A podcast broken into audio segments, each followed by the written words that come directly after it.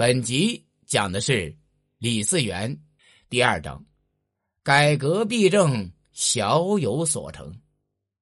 李存勖统治期间，宦官专权，临官乱政，忠臣谏书于内，贪官盘剥于外，导致后唐朝纲崩坏，民不聊生。李嗣源上台后，针对这一状况，采取了一系列的措施，力图。革除庄宗李存勖时的弊政。首先，整顿吏治，赏罚并行。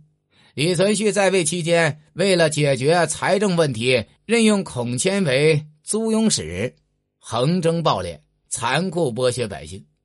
李嗣源上台后，立即下令斩孔谦，以平民愤，同时禁废孔谦所立科法，以抚民心。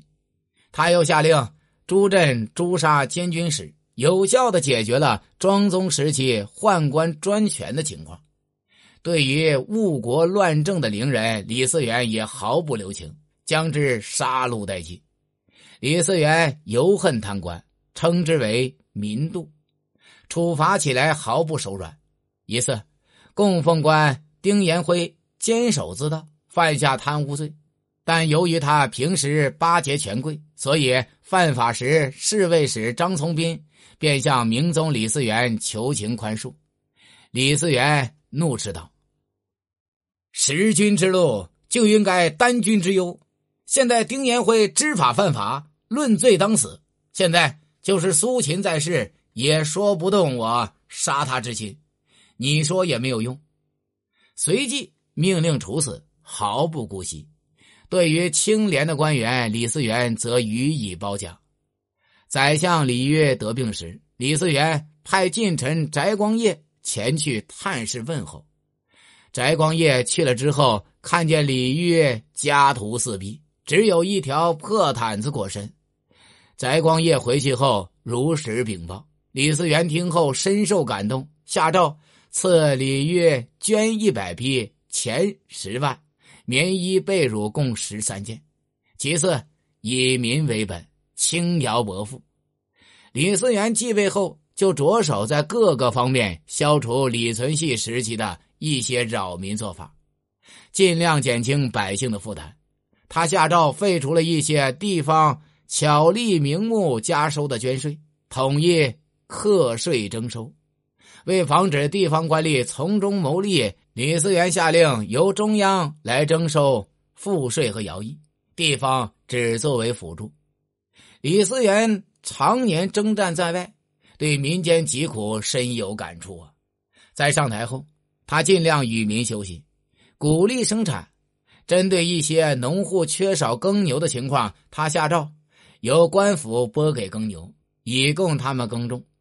他还允许民间自由使用铁器。铸造农具，并命人挑选官府上好的农具模式，让百姓们依着样子铸造，进一步为百姓谋福利。另外，他还下令严禁豪强官僚兼并土地，欺凌百姓，以保护农业生产。这些措施对恢复经济、发展生产是起到了一定的作用。另外，李嗣源还十分节俭。即帝位后，他下诏禁止进献鹰犬、珠宝、珍玩等物，后宫也大量裁员，宫女只留一百人，宦官只留三十人，御厨房也只留下五十人。广寿殿重修后，负责工程的官员请求用朱漆涂饰，再修的华丽一些。李嗣源却说：“这个宫殿只因为被烧过，所以。”不得不修，只要宏伟壮观即可，还干嘛要弄得那么华丽呢？还有一次，为节省国家开支，李嗣源下诏在边疆设置马匹买卖场所，不许少数民族再直接到宫殿前来献马。以前党项族人和其他部落总是以献马为名来到京城吃喝玩乐。朝廷为了照顾他们的住宿和吃喝，每次都要花费不少的钱物，给国家带来很大的经济负担。李嗣源了解情况后，当即下诏禁止他们再到京城来献马，只在边疆一带设马场交易，这样就大大节省了开支。李思源在位的几年间，少有战事，屡有丰年。后唐的社会生产和国家财政状况也有了明显的好转。司马光在《资治通鉴》中评价说：“在位年古屡丰，兵革罕用，教于五代，粗为小康。”虽然只是粗为小康，但对于李思源这样一位目不识丁的沙场英雄来说，也是一件很了不得的大事了。第三章，一人伐树，京中病亡。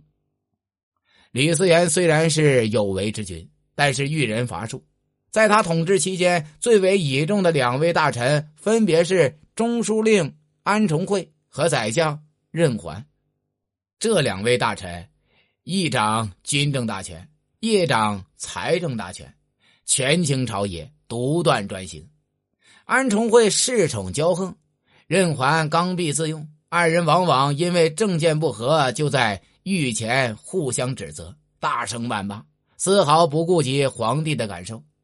李思源见他们如此轻慢君臣之礼，心里逐渐感到不满。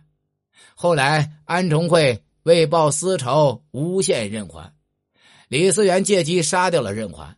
任环死后，安重会更加目中无人了，骄横跋扈，日甚一日。李思源心中更恨。长兴二年（公元931年），李思源借别人诬告安重会的机会，派人将之诛杀。